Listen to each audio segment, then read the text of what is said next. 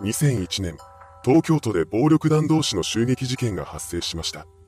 この一件が引き金となって血を血で洗う構想が巻き起こることになります。その中心にいたのは矢野治という武闘派ヤクザでした。今回は矢野に関する情報と彼の周辺で起こっていた事件の内容をまとめていきます。後に犯行を主導することになる男矢野治は東京最大の暴力団である住吉会に席を置くヤクザでした。矢野は住吉会の二次団体である武闘派組織公平一家から派生した組を持っています。その一方で、後に襲撃事件の実行犯の一人となる男、小日向正人は毘沙門天という暴走族に所属して好き勝手に暴れ回っていました。埼玉県の出身者だった小日向は17歳の時に東京都新宿区へと出てきます。彼はそこに立つキャバクラのボーイとして働き始めたようです。もともと不良だった小日向は同僚のボーイとすぐに揉めてしまいます。そして取っ組み合いの喧嘩になりました。ちょうどその時現場に住吉会公平一家の組員が居合わせていたそうです。この組員は小日向の喧嘩を見て彼に不良としての資質を見出しました。組員は小日向に見どころがあると声をかけてヤクザの世界に引き込みます。小日向はこの組員についていくことにしました。それから数日後に自身の組を持つ矢野を紹介されます。こうして若かりし日の矢野と小日向が引き合わされました。二人は飲み屋で酒を飲みながら話をしたそうです。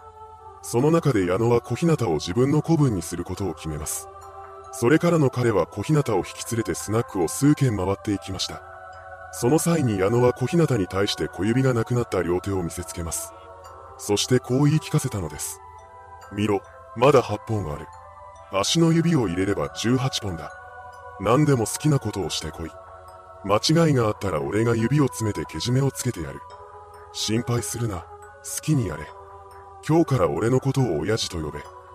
つまり、矢野は出会ったばかりの若者である小日向のケツを持つと言っているのです。この言葉を受けた小日向は矢野の器量の大きさに惚れ込みました。こうして二人は親子関係になったのです。組員になった後の小日向は部屋住みを経て出世していきます。一方の矢野は住吉会公平一家の下部組織にあたる矢野睦美会の会長に就任しました。矢野睦美会は住吉会きっての武闘派として知られる公平一家から派生した組織の中でも特に危険な組織として知られていたようです。武闘派ということもあって矢野睦美会が住吉会の中で担っていたのは主に汚れ仕事でした。そうした立ち位置や組織の方針が影響したのか、会長である矢野の指はどんどん減っていきます。彼は不始末のたびにけじめとして自身の指を落としていたのです。その行動はまさに小日向を組に引き入れる時に話した言葉通りのものでした。そんな矢野が席を置いていた住吉会を突如として悲劇が襲います。2001年8月18日、東京都葛飾区にある四木斎場という葬儀場で住吉会交互睦美会の幹部の通夜が執り行われていました。そこに敵対組織である稲川会大前田一家幹部の吉川和美と村上義雄がやってきます。彼らは敵対する住吉会の有力者が集まる通夜を狙って襲撃に来ていたのです。この行動はヤクザの世界においてタブーとされているものでした。たとえ構想の最中であったとしても、通夜や葬儀、方面祝いなどといった義理場を襲撃することは禁じられていたのです。しかし稲川会系組員の吉川と村上はこのタブーを犯して通夜会場である四木斎場に武装した状態で姿を現しました。また、この二人とは別に襲撃の見届け人として、長和会大前田一家ナンバー2の後藤国夫もやってきています。彼らは住吉会のバッジや大門入りのネクタイなどを身につけることで、住吉会関係者になりすましていました。そうすることで怪しまれることなく会場内に忍び込んでいます。会場内に入った吉川と村上は住吉会交互睦美会会長の熊川国夫に近づいていきました。彼らは射程圏内に入ったところで隠し持っていた銃を取り出します。そして熊川に狙いを定めると躊躇なく引き金を引きました。こうして放たれた弾丸は狙い通り熊川に命中します。さらに、近くにいた住吉会滝野川一家総長の遠藤浩二と住吉会交互睦美会松井組幹部の西村俊秀にも流れ弾が命中しました。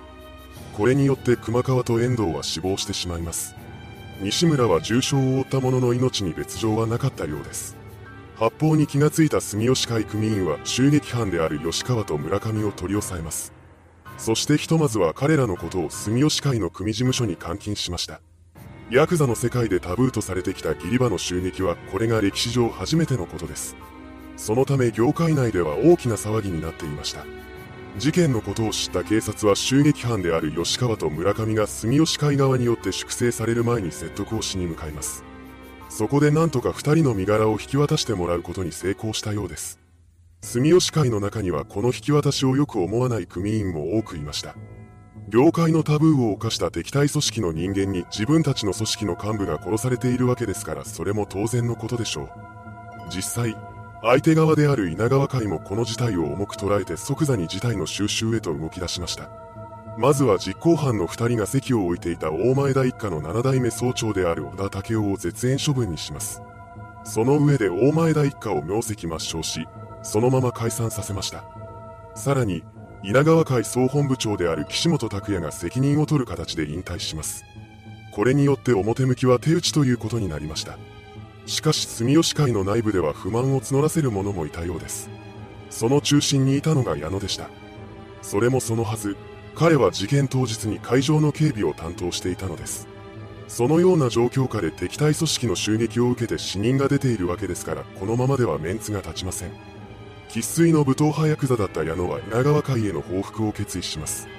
こうして公平一家を中心とする住吉会系組員による稲川会襲撃が始まりました。まず最初に矢野は配下の組員に対して元大前田一家総長の小田武雄を襲撃するように命じます。この時、襲撃部隊の隊長に選ばれたのが公平一家矢野睦美会幹部の石塚隆でした。石塚率いる実行犯の部隊は2002年2月21日に小田拓を襲撃します。しかし小田の殺害には至りませんでした。しかもこの襲撃時に石塚が指紋のついた薬莢を現場に落としてきてしまいます。そのことを聞いた矢野は激怒しました。そして仲違いの末に石塚を始末することにしたそうです。2月24日、石塚が東京都豊島区目白の路上で銃撃されます。彼は4発の銃弾を撃ち込まれて倒れ込みました。その後通報を受けて駆けつけてきた救急隊によってすぐに日本医科大学附属病院へと搬送されています。この時点で石塚は瀕死の重傷を負っていました。ですが医師による懸命な処置を施されたことで何とか一命を取り留めたようです。しかし安心したのもつかの間、石塚が生きているという情報が矢野に知られてしまいました。ここで矢野は驚きの行動に出ます。なんと、配下の組員である達力正夫と荒井組夫に対して集中治療室に入れられている石塚を再度襲撃するように命じたのです。これを受けた達力と新井は2月25日に銃を持って日本医科大学附属病院の高度救命救急センターへと向かっていきます。当時、石塚が治療を受けていた集中医療室の前では警察官が警戒に当たっていました。しかし達力と新井が止まることはありません。彼らは警察官の存在に気がつきながらも集中治療室の外側から窓ガラスを割って中に押し入りました。そして治療中の石塚に計5発の銃弾を浴びせたのです。これによって石塚は今度こそ死亡しました。こうしてもともとは身内だった石塚の粛清が遂げられたのです。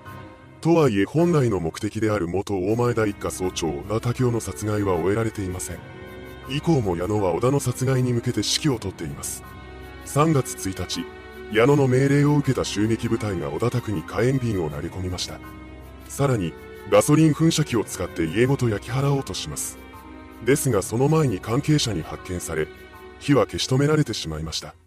最初の襲撃以降小田の周辺では警備が強化されていたため、殺害計画はなかなかうまくいきません。その状況に耐えかねた矢野は報復の対象を元大前田一家総長の小田からナンバー2の後藤邦夫に変更します。そして後藤殺害のための実行部隊として5人組が結成されました。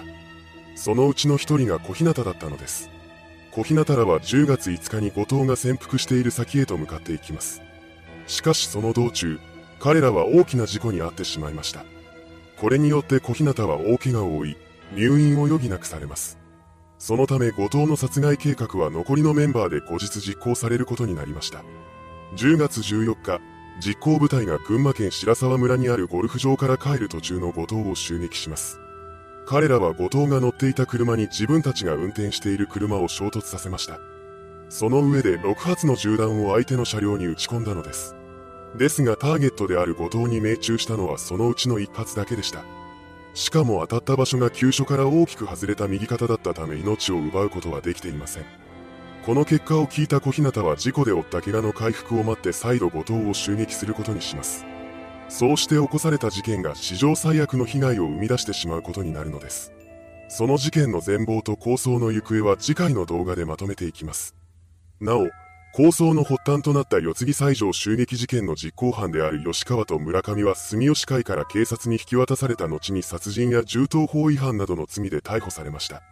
それから裁判を経て刑務所に収監されています。こうして長期の服役生活を送ることになった彼らを待っていたのは地獄でした。同じ刑務所に住吉会公平一家の組員が収監されていたからです。結果として二人は刑務所内で報復されることになりました。吉川は収監先の熊本刑務所で住吉会公平一家、加藤連合の組員に霧で体を十数箇所刺されて重傷を負います。村上も収監先の徳島刑務所でリンチを受けました。彼はその後自ら命を絶っています。